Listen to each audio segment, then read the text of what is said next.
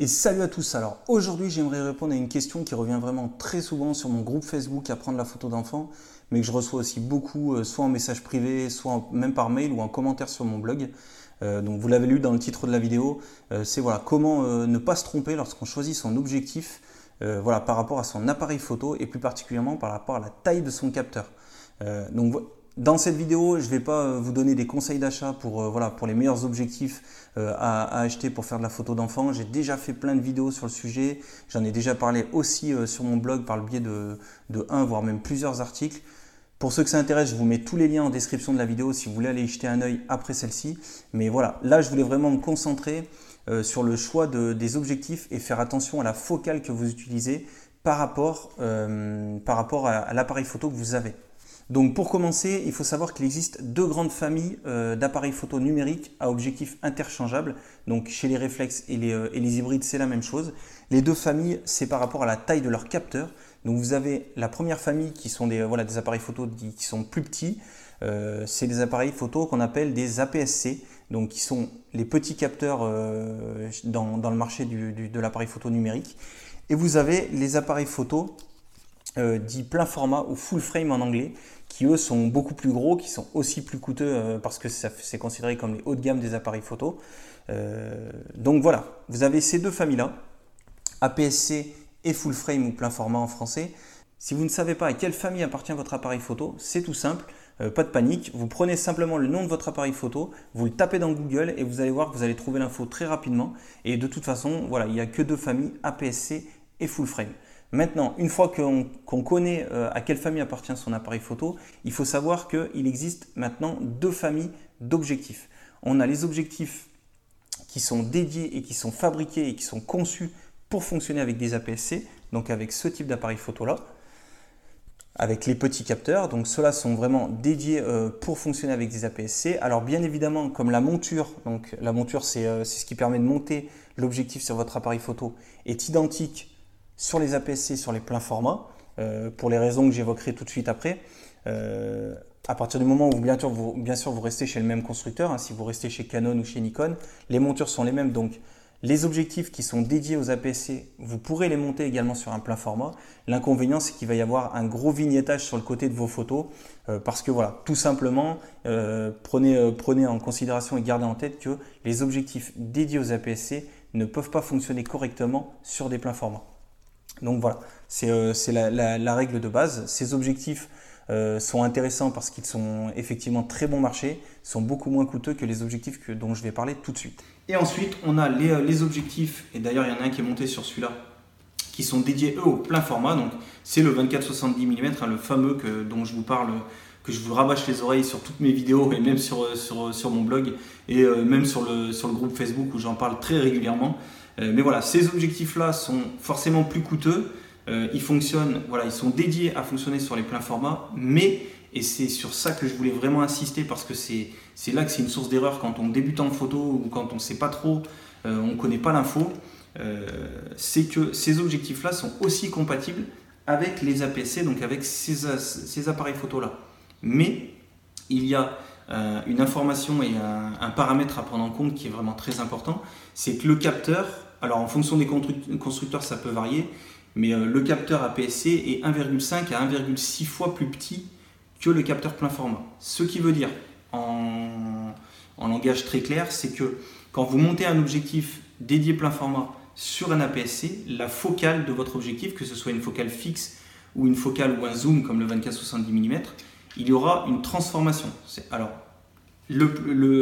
comme, comme votre capteur sera plus petit, vous allez avoir un zoom dans l'image qui va s'opérer sitôt que ce type d'objectif est monté sur votre APS-C. Ils sont totalement compatibles, mais il faut bien prendre en compte ce rapport de conversion. Chez Canon, il est de 1,6. Chez Nikon, Sony, voire même Pentax, je crois, si je ne me trompe pas, il est à 1,5. De toute façon, l'info, vous la trouvez également sur le net. Hein. Les constructeurs l'ont mise à disposition, à, notre disposition, justement, pour, avoir ce, pour pouvoir faire ce calcul. Et pour savoir exactement, euh, voilà, la transformation, euh, enfin l'impact que ça sur la focale, si vous prenez le 24-70 mm qui est là, si je le monte sur cet appareil photo là, ça ne sera plus un 24-70 mm, mais ça deviendra un 35, 105 ou 110 mm. on n'est pas à la virgule près, mais globalement, cette focale se transformera en 35-105 mm. C'est tout simple, il suffit de prendre le 24 mm, de le multiplier par 1,6, donc le rapport de conversion chez Canon, 1,5 chez les autres, et vous trouvez la, bonne focale lorsqu'il sera monté sur la PC. Donc pour le 24, c'est un 35, pour le 70, ça sera un 105 mm. Alors, dans le cas de cet objectif-là en particulier, c'est pas tellement grave parce que 35-105 mm, ça vous permet quand même pas mal de choses à la fois en intérieur et à la fois en extérieur. Ça permet même de beaucoup plus zoomer euh, que, s'il était monté sur un plein format puisque c'est un 70 mm. Donc ça, ça peut être intéressant et le 35 vous permet quand même d'avoir une bonne, bonne marge de manœuvre même en intérieur. Le problème, et c'est là qu'il y a une plus grosse source d'erreur, et c'est là que voilà, je, vois, remonter pas mal de déceptions euh, lorsqu'on fait cet achat, c'est cet objectif-là, hein, qui est vraiment un best-seller parce qu'il offre un rapport qualité-prix vraiment imbattable. C'est le 50 mm à f1.8, donc qui existe aussi chez Nikon et qui doit exister aussi chez Sony.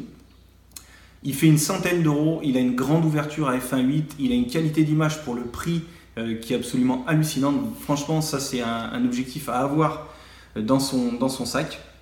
Mais l'inconvénient, euh, c'est que beaucoup l'achètent parce qu'effectivement, il revient beaucoup sur le net comme étant un objectif à avoir absolument. Mais ce 50 mm est dédié au plein format. Ce qui veut dire que quand vous le montez sur votre APS-C, ça devient un 80 85 mm en fonction du constructeur.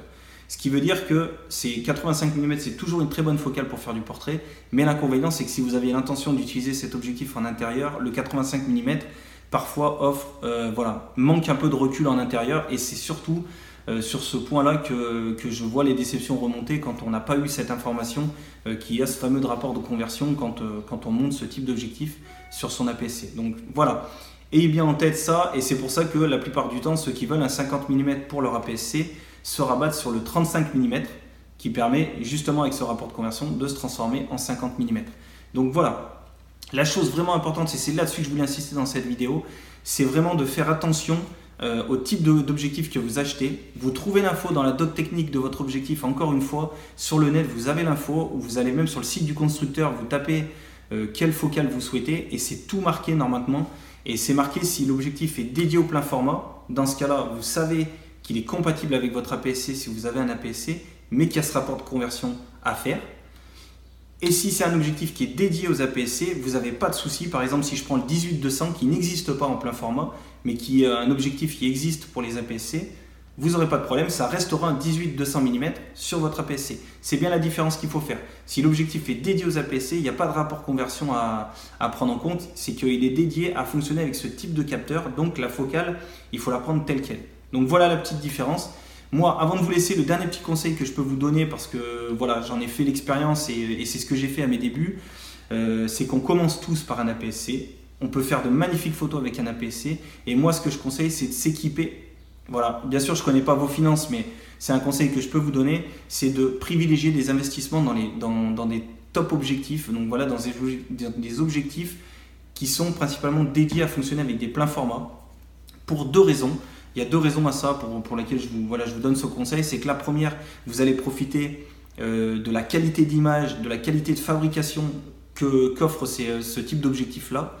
Et en plus, le jour, alors s'il n'y a aucune obligation encore une fois, mais le jour où, pour une raison X ou Y, vous souhaitez basculer sur du plein format, vous aurez simplement à acheter un nouveau boîtier. Tout votre matériel, tous vos objectifs seront totalement compatibles avec votre, euh, votre, euh, voilà, votre nouvel appareil photo euh, flambant neuf, votre, votre nouveau plein format. Les, objectifs dédiés aux APS-C sont sont intéressants parce qu'ils sont beaucoup moins coûteux. On peut acheter, parfois deux à trois objectifs euh, de ce type-là pour le prix d'un seul objectif euh, dédié au plein format. Après, l'inconvénient, c'est que vous aurez quand même une moins bonne qualité d'image et surtout, si vous souhaitez faire la bascule, un jour, il faudra changer tous vos, tous vos objectifs photo.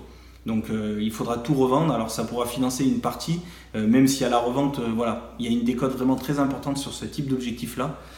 mais il faudra absolument, voilà, il faudra racheter un boîtier, mais il faudra aussi racheter les objectifs qui vont avec euh, pour que ça puisse, pour que tout puisse fonctionner.